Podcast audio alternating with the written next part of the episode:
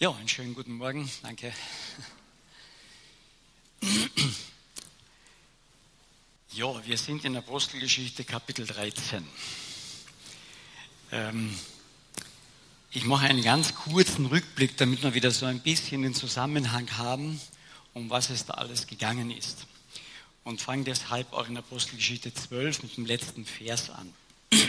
Da heißt es nämlich, dass der Barnabas und der Saulus, die kehrten, nachdem sie den Dienst erfüllt hatten, von Jerusalem zurück und nahmen auch Johannes mit den Beinamen Markus mit. Jetzt müssen wir da ein bisschen zurückspringen. Die Gemeinde war gegründet worden in Jerusalem, dann waren sie dort verfolgt worden, es hatte sich alles ein bisschen zerfledert und ist hinausgegangen. Und in Antiochien, also im, im, Norden von Israel, fast an der Küste, da hat sich ein, ein Stamm gebildet, auch eine Gemeinde gebildet. Und dort war auch der Paulus dann gelandet, oder der Saulus noch und der Barnabas. Und diese Gemeinde hatte dann gehört, dass die Jerusalemer Gemeinde es nicht gut ging. In der Zwischenzeit war in Jerusalem der Jakobus getötet worden, der Petrus eingesperrt worden. Wir haben vorletztes Mal darüber gehört, wie souverän Gott den einen befreit hat und den anderen zu sich geholt hat. Und wenn man sich unter die Souveränität Gottes stellt, ist man geborgen. Der sich nicht drunter gestellt hat, war der Herodes in Jerusalem.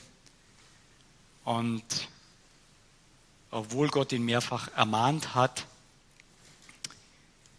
und letztlich ist er in Gottes Strafgericht gekommen. Die Gemeinde in Antiochien hat aber dann gehört, dass es der Gemeinde in Jerusalem nicht so gut geht. Und dann hat sie gesammelt. Sagt, die gehören doch zusammen.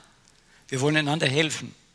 Und dann haben sie gesammelt und haben den Barnabas und den Saulus geschickt nach Jerusalem mit dieser Sammlung, mit diesem Geld, um dort das abzuliefern und zu helfen.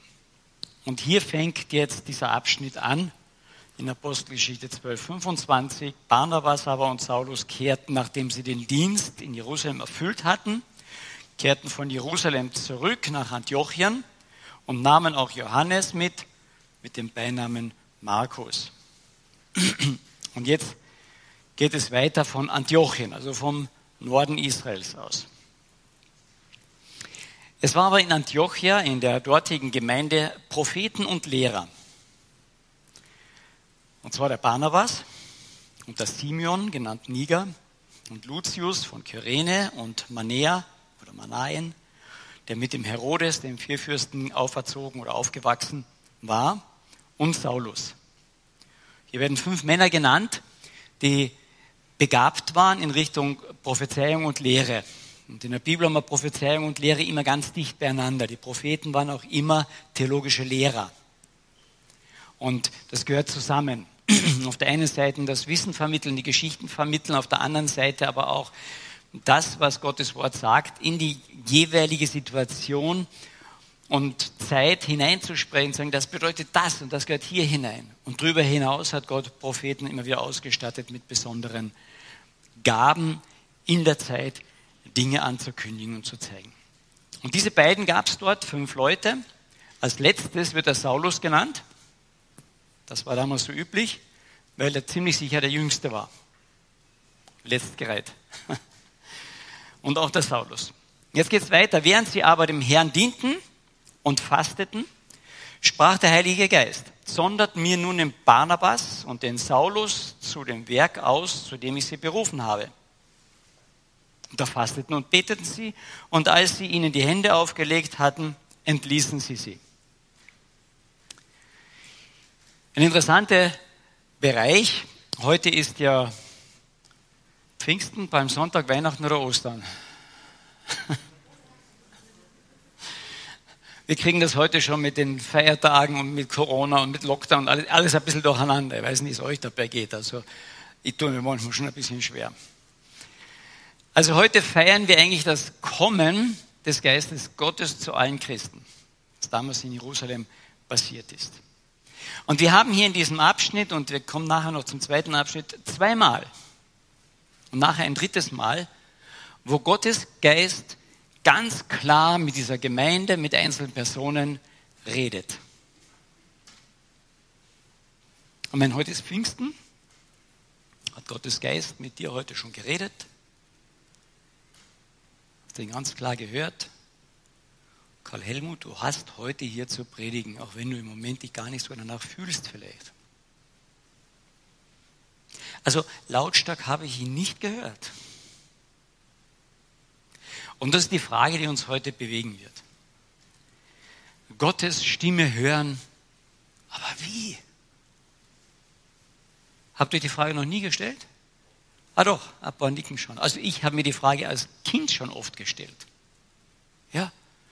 Ich hätte so gern gewusst, wie die Propheten das hingekriegt haben, dass sie Gottes Stimme einfach hören.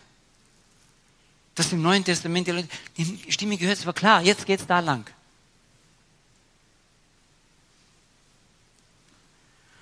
Und wir werden sehen, dass wir nicht nur in der Corona-Zeit eine 3G-Regel haben, sondern auch im Neuen Testament, um Gottes Stimme zu hören, eine 3G-Regel plus T haben. Also ich habe sie ein bisschen erweitert. Und die 3G-Regel, um Gottes Stimme zu hören, ist eigentlich sehr einfach. Das ist Gottes Wort, Gottes Geist und Gebet. Und genau das sehen wir in diesem Abschnitt. Das erste ist Gottes Wort. Vielleicht erinnert ihr euch, vor 14 Tagen habe ich eine Predigt gehalten über die Souveränität Gottes und habe euch versucht, so ein bisschen zu zeigen, wie dieser einsame Dame, Mann, wer immer das dann hier ist,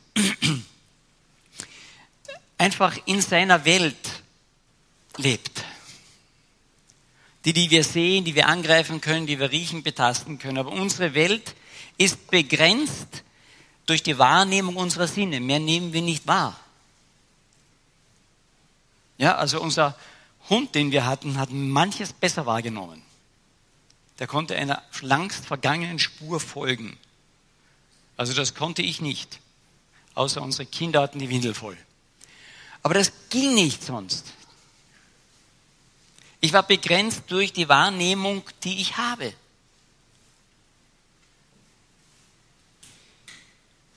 Und jetzt sehen wir, dass darüber hinaus Gott ist und Gott ist und immer noch größer Gott ist. Und wir haben gesagt, ein bisschen darüber hinaus kann er sich erahnen, ersehen und, und ja. Aber Gott ist hier drinnen, Gott ist hier drüber, Gott ist da drinnen, Gott ist da drüber und Gott ist viel weiter. Wie kann ich diesen Gott hören? Und eines der ersten Gs, wie ich Gott hören kann, ist, dass dieser Mann oder Frau eine andere Grundlage braucht.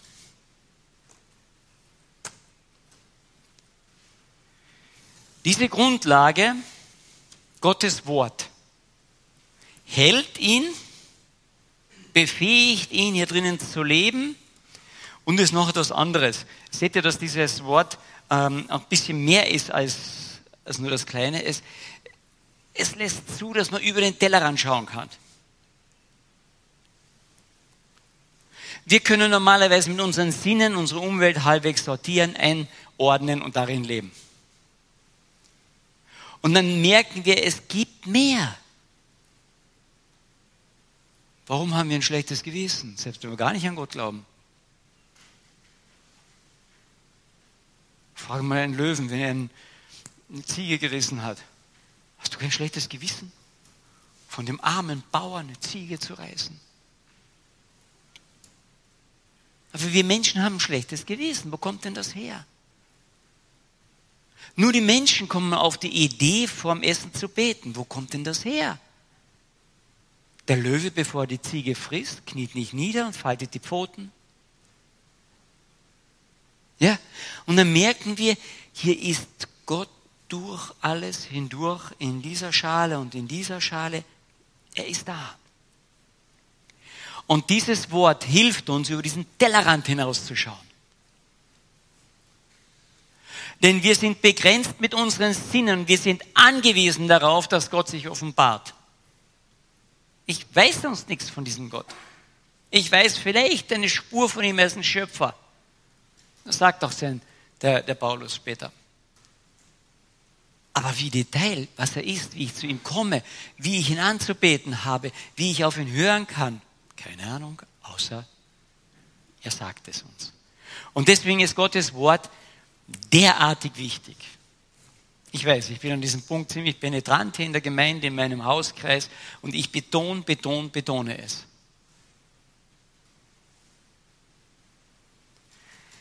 Gottes Wort ist die Basis, um ihn kennenzulernen. Und entweder lernt eine Gemeinde Gottes Wort kennen oder sie hört auf, Gemeinde zu sein. Entweder lernt ein Christ Gottes Wort kennen oder hört auf, christlich wirklich zu leben. Nette Menschen haben wir auch außerhalb des Christentums. Und die Bibel ist kein Anleitungsbuch, um nett zu sein in erster Linie, sondern es ist ein Anleitungsbuch, Gott kennenzulernen. Gottes Wort, das um und auf. Wir sind durch die Apostelgeschichte ein bisschen schon durch. Und da haben wir eine ganze Reihe Predigten gehört in der Apostelgeschichte. Von dem Petrus, von dem Stephanus, jetzt nachher vom letzten Sonntag haben wir gehört die Predigt von, dem von Saulus, von dem Paulus, hat der Raphael uns erklärt. Lange Predigten. Jeder dieser Predigten ist der Hintergrund Gottes Wort.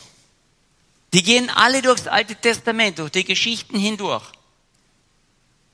Gottes Wort ist die Grundlage. Das ist der Ausgangspunkt, Gottes Wort. Ich kann das nicht genug betonen. Wenn ich sein Wort nicht kenne, kenne ich Gott nicht. So einfach ist das. Manche denken, ja, ich kenne die Natur und erlebe ich irgendwie Gott. Ja, du erlebst deinen Gott, den du dir dort zurecht machst, wie du dir den vorstellst. Aber Gott möchte sich dir vorstellen. Und das tut er zuerst in seinem Wort. Wie oft, wie viel Zeit, wie intensiv liest du es, beschäftigst du dich damit? Ja, wir haben ein Gerät, jeder in der Tasche. Heute habe ich es in die Tasche getan, damit es mich nicht stört. Gell? Wie viel Zeit verbringe ich an diesem Handy? Das ist so wichtig. Wie viel Zeit äh, verbringe ich in der Früh, ich, ja, zum Zeitung lesen? Ich muss informiert sein. Die kleine oder die große oder die Presse, was immer die Zeitung ist, ja, ich muss informiert sein. Hier ist das wichtiger, als von Gott informiert zu werden? Ist der Journalist wichtiger? Ich sage nicht, dass, das, dass ich das nicht tun darf. Aber wie sind die Prioritäten? Welche Zeitschriften blätterst du durch jeden Tag? Dann freuen wir uns wieder, dann kriegen wir dieses dicke Päckchen und da ist dann von Hofer und Lidl und das ganze Programm drin, das wir durchgegangen haben wir. Wir müssen unbedingt das nächste Angebot erwischen. Lesen wir so die Bibel? Ich muss das nächste Angebot Gottes, das Gott mir macht, für mein Leben erwischen. Lese ich so die Bibel? Du denkst, ist so der fromme Wahn, den der hier vorne hat. Gell? Nein, Gott sagt, du musst in meinem, in meinem Wort forschen, um mich, um meinen Willen zu erkennen, damit du ihn danach tust. Die Frage ist, will ich das überhaupt? Ist mir wirklich dran gelegen, dieser souveräne Gott, der über dem allen drüber ist, zu erkennen, wie er ist und was er mit mir vorhat? In Apostelgeschichte nur zwei Kapitel weiter, da haben sie einen riesen na, Streit, aber eine theologische Auseinandersetzung. Ah, was dürfen jetzt die Heidenchristen tun, was sollen sie nicht tun, an was sollen sie sich halten und was nicht? Und jeder gibt so seine Ansicht hinein. Und was kommt dann? Dann gehen sie zurück zum Wort. Zurück zum Wort. Und dann merken sie in dem Wort, und dann wird das auch zitiert, auch von Petrus gerade, dass in dem Worte bereits geschrieben steht, dass die Heiden den Weg zu Gott finden werden. Und dann können sie sich darüber einigen, durch das Wort, wie es weitergehen soll. Die theologischen Auseinandersetzungen der verschiedensten Gruppierungen. Ich glaube, dass es unterschiedliche Meinungen zu dies und das geben kann, aber ich glaube, dass es eine größtmögliche Einheit gibt, wenn wir uns ganz tief in dieses Wort versenken. Das Wort entzweit nicht. Wir entzweien. Aber wenn wir im Wort wirklich Gott, Jesus Christus, wirklich tief suchen, dann werden wir zusammenfinden und nicht auseinander.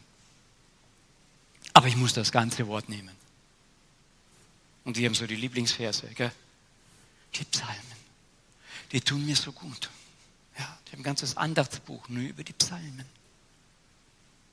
Der Herr ist mein Hirte. Wow. Hey, das ist ein tolles Wort. Aber wisst ihr was, was ganz Neues vielleicht für den einen oder anderen? Der Herr ist nicht nur Hirte. Er ist auch Richter über die Schafe. Oh. Nein, für mich ist der Herr nur Hirte. Weil ich kenne diesen Psalm. Das ganze Wort ist Grundlage, damit ich seine Stimme höre. Und dieses Wort heißt es dann in Kolosser 3, Vers 16, sagte Paulus, das Wort wohne in der Abstellkammer eures Herzens, oder? Nein.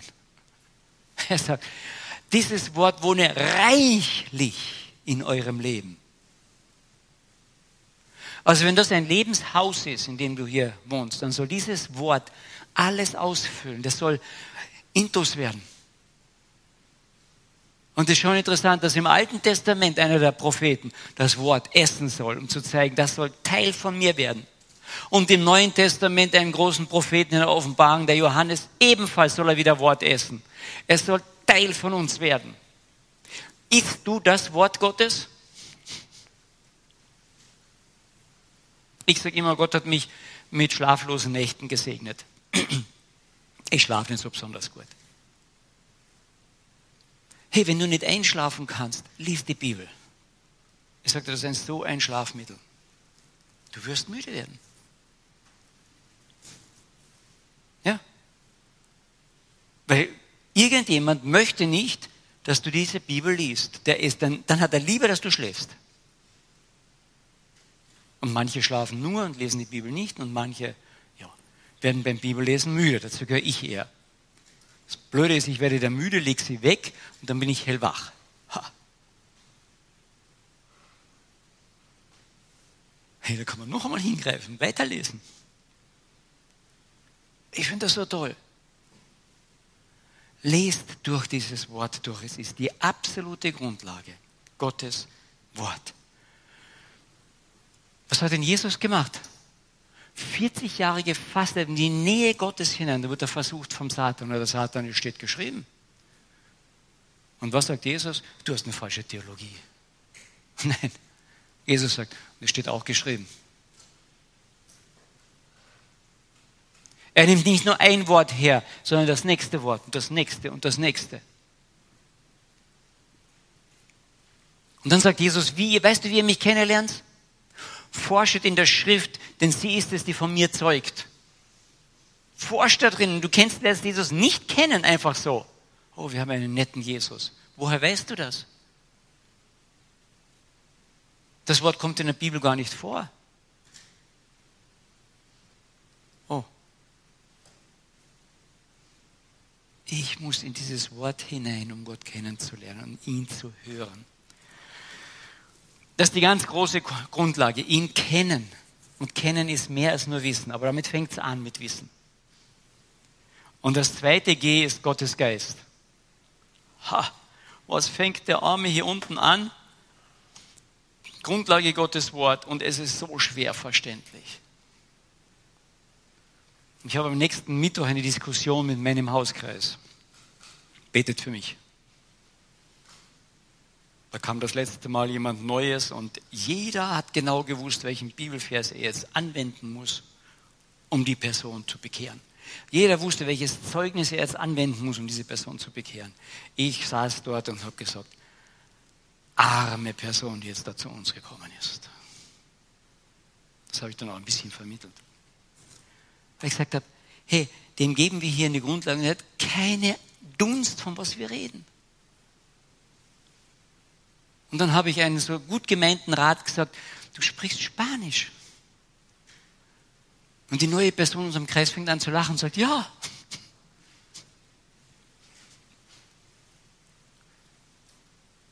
Denn wir verstehen nichts vom Wort Gottes, außer der Geist Gottes macht uns das klarer.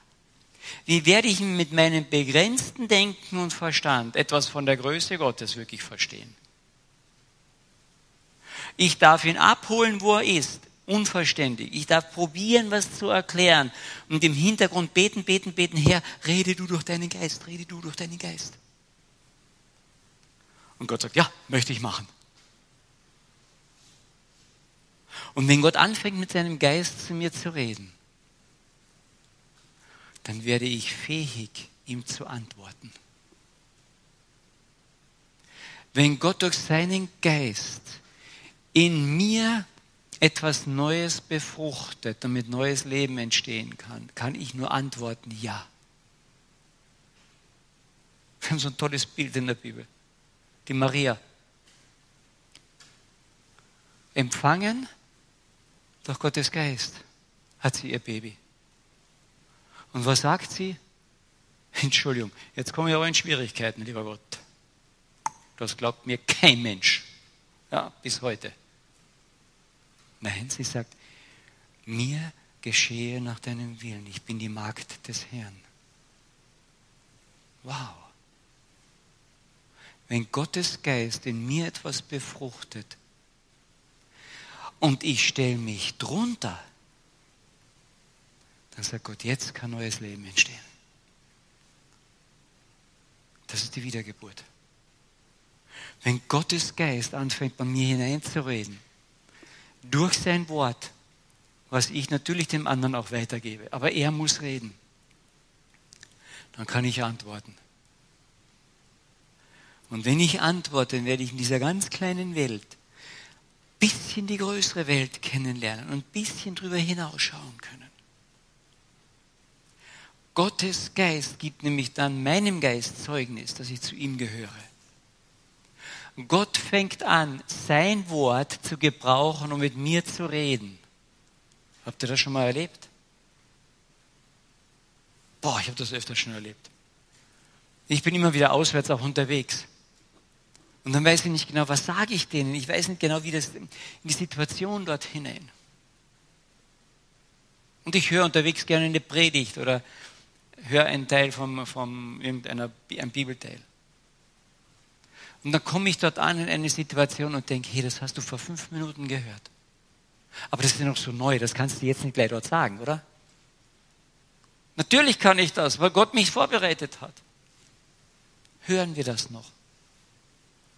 Wie oft lese ich ein Wort und dann kommt jemand in die Beratung und ich denke, hallo, das Problem kenne ich, das habe ich heute in der Früh gelesen, ja auch mit der Lösung. Gottes Geist nimmt sein Wort macht es mir deutlich, sperrt es auf. Und plötzlich jetzt, aha, jetzt passt's. Ja, da predige ich vor, vorletzten Sonntag über die Souveränität Gottes, dass er den einen erlösen kann aus dem Gefängnis und den anderen nimmt er zu sich. Aber in dieser Souveränität Gottes ist er auch Vater und sorgt bis ins Detail für mich. Und dann schickt er mich in eine Gruppe hinein, wo ich eigentlich Supervision machen sollte. Und die kommen zusammen. Ich denke, was ist los hier? Und sie sagen, wir haben eine besondere Situation. Wir wollen das nur dir sagen. Wir wollten es nicht sausen lassen. Wir wollten mit dir das zusammen auch erleben. Und dann sitzt da ein Vater und ich denke, seine Frau ist nicht da. Warum nicht? Und dann erzählt er, und jetzt kommen die Tränen dabei, dass sein Sohn gerade zwei Tage vorher schwerst verunfallt ist mit dem Fahrrad, auf der Intensivstation liegt. Hey, was sagst du so jemandem? Und dann denke ich, Herr, du hast mir an dem Sonntag vorher diese Predigt über deine Souveränität und über dein Vaterherz gezeigt. Und dann kann ich ihm ein Stück seine innere Frage, warum muss mir das passieren? Warum mein Sohn, der kann doch nichts dafür. Ich war dabei, hatte ich nicht helfen können, all diese Fragen, die dann sind. Und ihnen ein Stück zeigen können, nein, Gott ist souverän. Und in, die Souverän, in dieser Souveränität ist dein Kind geborgen. Und du auch. Und dann werden wir ruhiger dort und können in diesem Kreis miteinander beten. Keine evangelikale Gemeinde.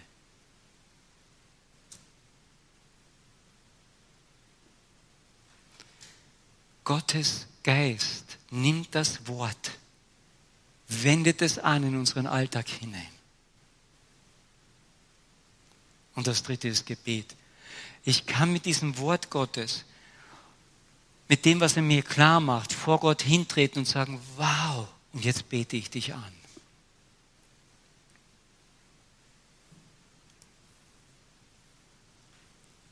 Das Gebet ist immer das, was Gott mir sagt, ihm zurückzuerzählen. Das, was, mich, was ich mit ihm erlebe, wieder neu mit ihm zu teilen. Ich brauche ihn noch nicht neu informieren, der weiß doch Bescheid. Ich denke oft, unsere Gebete sind, Herr, da hilf und da hilf und da hilf auch noch. Im Übrigen könntest du das nicht so machen. Das könnte ich mir gut vorstellen. Und wir wissen genau, was dieser souveräne, riesige Gott zu tun hat. Ich weiß das so genau. Gebet ist in erster Linie Anbetung, weil er souverän ist. Ausbreiten all der Dinge vor ihm. Sagen, Herr, so sehe ich das. Würdest du das für mich sortieren?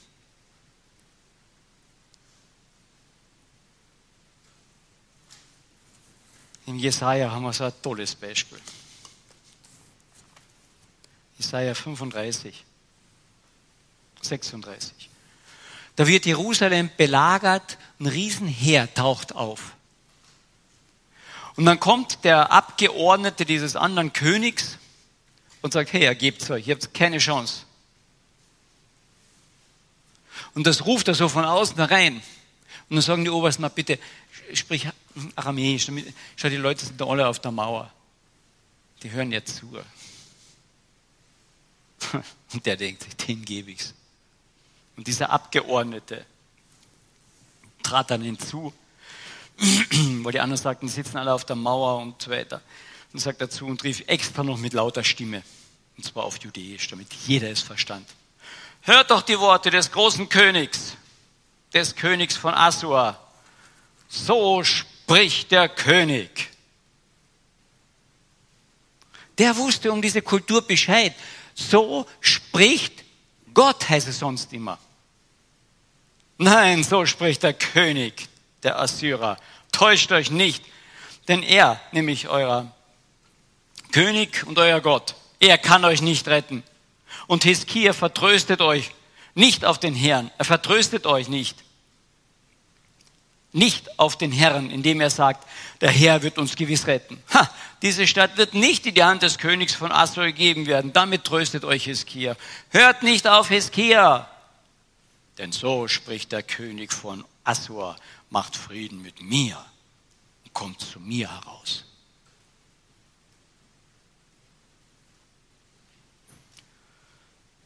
Und dann geht es noch lange weiter. Und dann heißt es, da ist es der König Hiskia es hörte, da zerriss er seine Kleider, hüllte sich in Sacktuch und ging in das Haus des Herrn.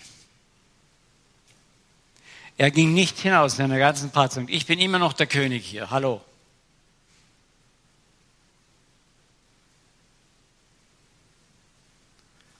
Sondern er ging zum Herrn. Und wenn er zum Herrn geht, da demütigt er sich in Sack und Asche, wie es dann, da, damals üblich war, um zu zeigen, ich stelle mich unter diesen Gott.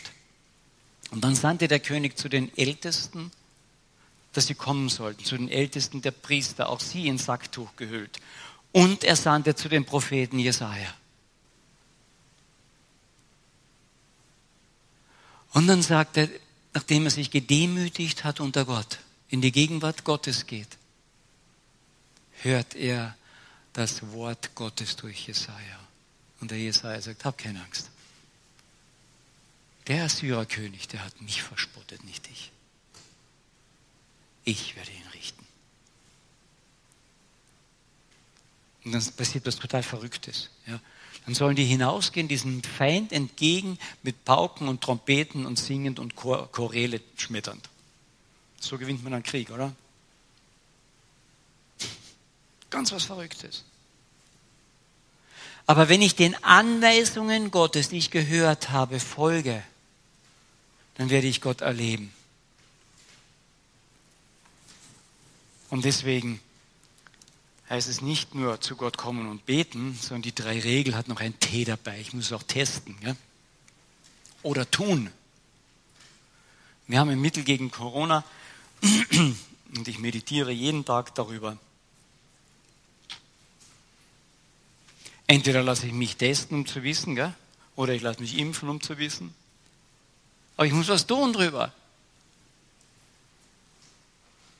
Und das ist es, wenn ich diese 3G-Regel habe, Gottes Wort, Gottes Geist, Gebet, dann muss ich was tun darüber. Und sie haben die Anweisungen Gottes befolgt. Und jetzt lesen wir in unserem Abschnitt ganz kurz noch weiter. Und da heißt es, der Barnabas, ah, Sie beteten aber und sie dienten Gott mit Fasten und mit Beten und Gottes Geist sprach, sondert mir aus. Und dann haben sie ausgesondert und haben gedacht, ist das jetzt alles richtig? Und dann haben sie genau das Richtige gemacht. Sie haben wieder gefastet und gebetet. Und sie wussten, wir können das nicht.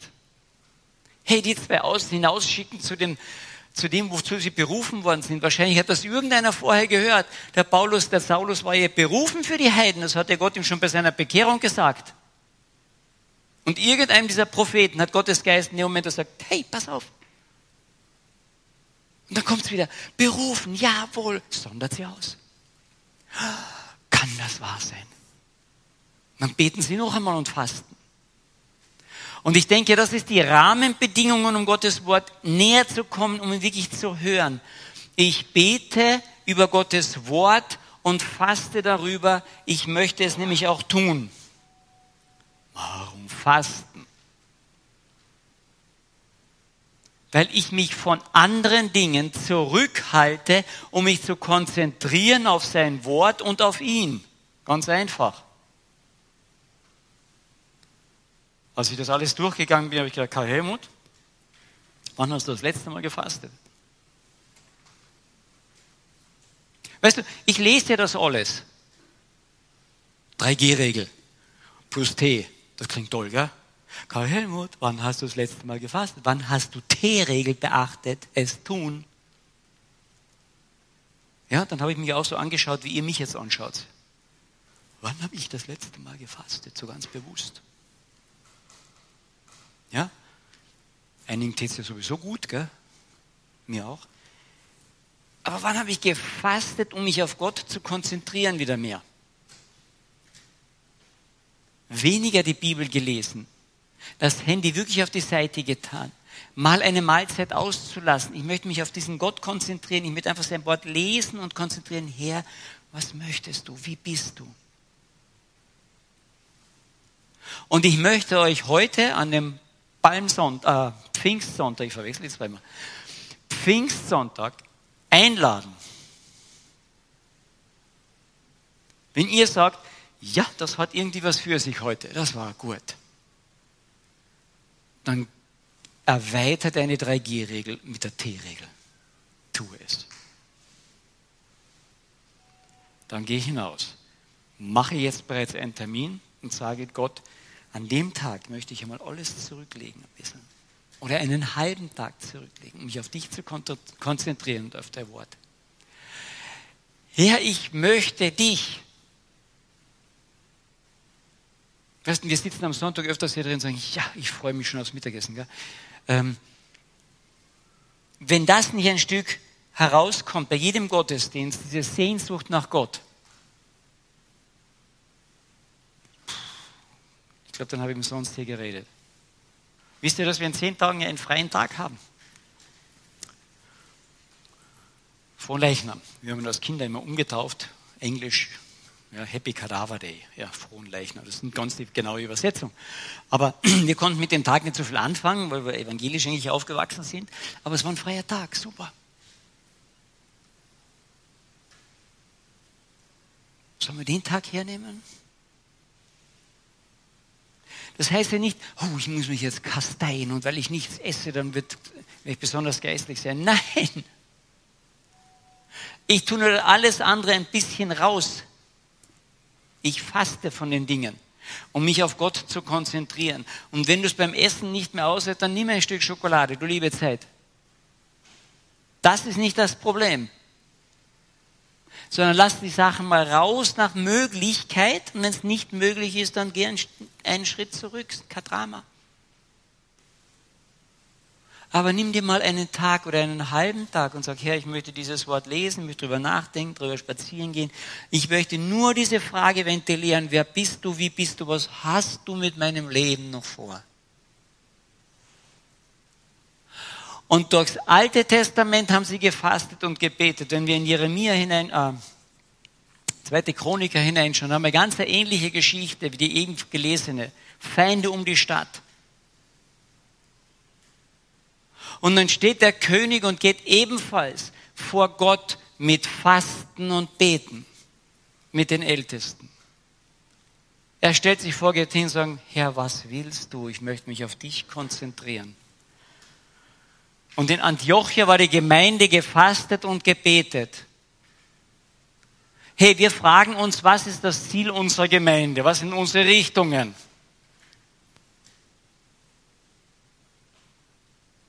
Wäre es nicht an der Zeit, dass vielleicht wir fasten und beten und über sein Wort uns zusammensetzen? Die Zeit läuft davon. Und dann gehen sie weiter. Sie gehen nach Zypern. Das ist die Herkunftsland von Barnabas. Da geht er wenigstens etwas, was er ein bisschen kennt. Wo ganz viele Juden waren. Und wen kriegen sie dort als größten Feind? Einen Juden. Sie gingen nun nach Zypern. Und in Zypern verkündigen sie das Wort Gottes. Und dort ist ein Heide, ein Prokonsul, ein sehr hohes Tier. Und er hatte einen spirituellen Berater, einen Magier, einen Juden. Und der widersteht dem Paulus und dem Barnabas. Sagt, nein, hör nicht auf den, das ist Dummheit. Ich denke, er hat einfach Angst um seinen Job auch gehabt. Absolut gegen ihn. der widerstand ihnen und suchte den Prokonsul von Glauben abzubringen. Und dann steht hier ein ganz interessanter Satz. Saulus aber, der auch Paulus heißt, das erste Mal der Name Paulus hier erwähnt. Saulus, der auch Paulus heißt, blickte mit heiligem Geist erfüllt fest auf ihn hin und sprach, du voller Arglist und aller Bosheit, Sohn des Teufels, Feind aller Gerechtigkeit, willst du nicht aufhören, die geraden Wege des Herrn zu verkehren? Und jetzt siehe, die Hand des Herrn ist auf dir und du wirst blind sein und die Sonne eine Zeit lang nicht sehen. Und zugleich fiel Dunkelheit und Finsternis auf und tappte umher und suchte, dass ihn jemand leitet an der Hand. Und dass der Prokonsul das sah, da glaubt er. Da steht das Interessante. Ich gehe nur auf diese eine Sache noch ein. Es gibt noch ganz viel, aber die Zeit. Der Saulus, der auch Paulus heißt, schaut, er erfüllt mit Gottes Geist auf ihn. Warum steht denn dieses komische mit dem, seinem Namen vorher? Wisst ihr, was Saulus heißt? Saulus heißt der Begehrte. Der, der, eigentlich der Gute, den man, den man hereinholt, wenn man was braucht. Der kann was. Der Saulus. Der war ein Doktor, Professor, der konnte was. Aber der Saulus, der auch Paulus heißt, und ab dann heißt er nur noch Paulus eigentlich. Und weißt du, was Paulus heißt? Der Kleine, der Geringe. Und ich denke, Gottes Wort will hier was zeigen. Wenn du willst, dass Gottes Geist dich führt, dann musst du dich ihm unterordnen. Dir steht Gottes Geist nicht zur Verfügung. So wie dir Gott nicht zur Verfügung steht. Hallo, du kannst nicht sagen zu diesem Gott, Gott, mach jetzt das und das. Aber du kannst in deiner ganzen Begrenztheit, sagt Gott, ich schiebe meinen Geist hier hinein zu dir hin. Und du wirst Verständnis kriegen für größere Dinge und noch größere Dinge. Aber du kannst nur Gottes Geist zur Verfügung stehen. Der, Paul, der Saulus wurde ganz klein. Und dann heißt es von ihm, er blickte erfüllt, ausgefüllt vom Heiligen Geist fest auf ihn und sprach, das und das bist du. Und Gott wird mit dir reden, indem du blind wirst. Boah, die Autorität hätten wir alle gern, gell? Nein. Die Autorität kommt von Gott, der einen kleinen Mann benutzt. Die, die fasten und beten, die sich demütigen vor Gott, denen gibt Gott Gnade. Mach es persönlich mit Gott aus. Willst du wirklich Gott kennenlernen, auf ihn hören, seine Stimme hören, dann demütige dich unter die gewaltige Hand Gottes. Und er wird dich erhöhen zu seiner Zeit. Aber er wird dich gebrauchen, nicht du ihn. Das ist Pfingsten. Gottes Geist kam auf sie und sie mussten reden von ihm. Wir können nicht anders als von ihm reden, weil sie sich dem untergeordnet haben. Die drei Gs, Gottes Wort, Gottes Geist, Gebet und dann der Test, tun. Will ich Gottes Wort, was ich erkenne für mich, auch tun? Das Schicksal Israels war immer verknüpft, ob sie auf Gottes Wort hören. Immer. Wenn sie auf Gottes Wort gehört haben, dann ging die Geschichte weiter. Wenn sie auf Gottes Wort nicht gehört haben, gab es Abbrüche. Die Geschichte mit dir und die Geschichte der Gemeinde FG Klagenfurt ist immer verknüpft, ob wir auf Gottes Wort hören. Ob sie weitergeht oder ob es tiefe Abbrüche gibt. Möge Gott uns sein Wort segnen. Ich möchte noch kurz beten. Vater im Himmel, ich, ich danke dir, dass du uns dein Wort gegeben hast, überliefert hast über die Tausende von Jahren. Und ich bitte dich, dass wir es lieben, weil wir dich lieben. Dass du es uns aufschließt durch deinen Geist und wir es tun wollen.